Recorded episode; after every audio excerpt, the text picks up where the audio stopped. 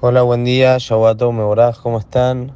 Hoy vamos a decir un mensaje de Hanukkah, que hasta ahora no, no hablamos de Hanukkah. Nosotros sabemos que la mitzvah del encendido de las velas de Hanukkah es diferente a cualquier otra mitzvah que encontramos. ¿En qué se diferencia? La realidad es que se diferencia en dos puntos.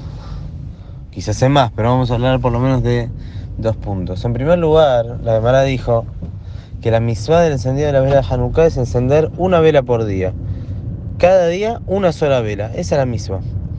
Dice la Gemara, el que quiera ser mejor, quiere hacer idur, quiere embellecer la misma, entonces que encienda el primer día una vela, el segundo día otra vela, serían dos, tres, cuatro. Como hacemos realmente ir subiendo cada día una vela más. Sabemos que hay quienes acostumbran, que también es parte de lo que dice la Mará, según algunas explicaciones, a encender por cada integrante de la casa una Hanukkah más. Pero en síntesis, lo que queremos explicar es que a diferencia de todas las misbot, siempre todas las misbot se cumple, digamos, el básico, lo que corresponde hacer. Y bueno, el que quiere hacer más, hace más. En cambio, en esta misua de las velas de Hanukkah, todas las personas, por lo menos la gran mayoría, encienden como sería el Idur, como sería este embellecimiento, o llamémoslo esta jumbra, de encender cada día una vela más. No encontramos gente que encienda una vela todos los días, es decir, todos los días una sola vela. Y esto también es extraño porque acá como que se implantó tanto cumplir el Idur, ser de los meadrin, ser de las personas que hacen la misua de la mejor manera y no, no encontramos nadie, digamos, que cumpla la mitzvah como es de manera básica para salir y de Jehová. También otra curiosidad que tenemos en la mitzvah de Hanukkah, aparentemente el Idur, este embellecimiento que tenemos de encender cada día una vela más. Es para finalmente terminar encendiendo ocho velas la última noche de Hanukkah, que va a ser Besat Hashem hoy a la noche.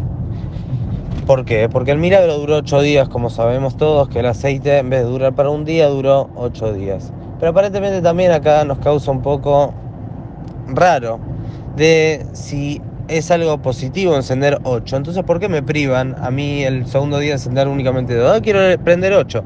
Una persona que está en el día 2 y prende 8 velas no cumple con el ITUR, no está cumpliendo con el embellecimiento de la misma, no está haciendo las cosas bien. ¿Y por qué?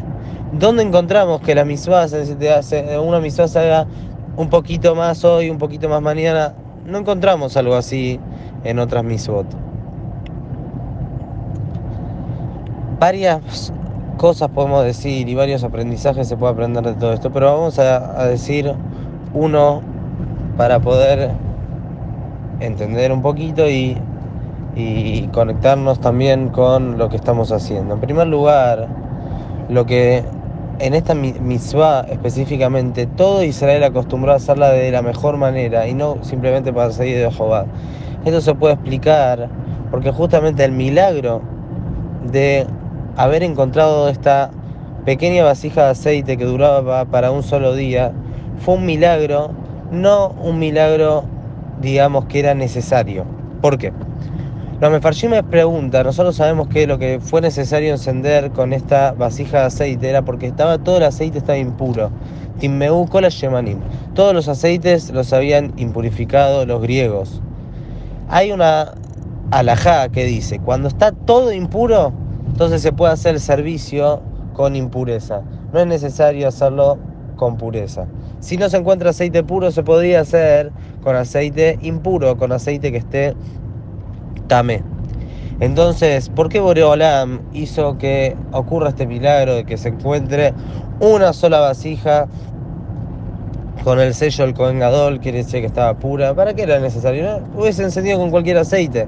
¿Para qué hubo falta buscar tanto y que finalmente se encuentre de manera milagrosa un solo pocillo de aceite para poder encender? Entonces explica el libro Peney Yoshua que este milagro fue justamente para mostrar el amor que tiene Boreolam hacia nosotros. Y voy a agregar un poquito más. Nosotros sabemos que el milagro de Hanukkah más grande en realidad no fue el tema del aceite, fue que nos salvamos de las manos de los griegos y hubo una gran guerra en la que los pocos ganaron a un ejército, a un imperio, que era el imperio de Grecia. Eso fue un milagro gigante. Am Israel se salvó y salvó su identidad, salvó su religión. Sin embargo, nosotros recordamos el milagro del aceite. Podemos explicar que lo que recordamos el milagro del aceite específicamente es porque justamente que Borolam nos haya salvado en esa guerra, uno puede decir, bueno, está bien, es la continuidad del pueblo de Israel, Borolam no va a dejar que el pueblo de Israel desaparezca. Entonces tuvo que hacer un milagro para que el pueblo no desaparezca. Es como si fuese un milagro obligatorio, Borolam lo tenía que hacer, el pueblo de Israel no puede desaparecer. En cambio, el milagro del aceite no era un milagro obligatorio. El pueblo iba a seguir existiendo y bueno, está bien que haga la mitzvah con impureza y cuando el pueblo de Israel se arregle y esté mejor, bueno, ahí que hagan las cosas como corresponde. Pero Boreolam no lo quiso de esa manera. Boreolam demostró al pueblo de Israel que no solamente quiere que el pueblo de Israel exista, sino quiere la conexión con el pueblo de Israel por intermedio de que sean las mitzvot de la manera que corresponde.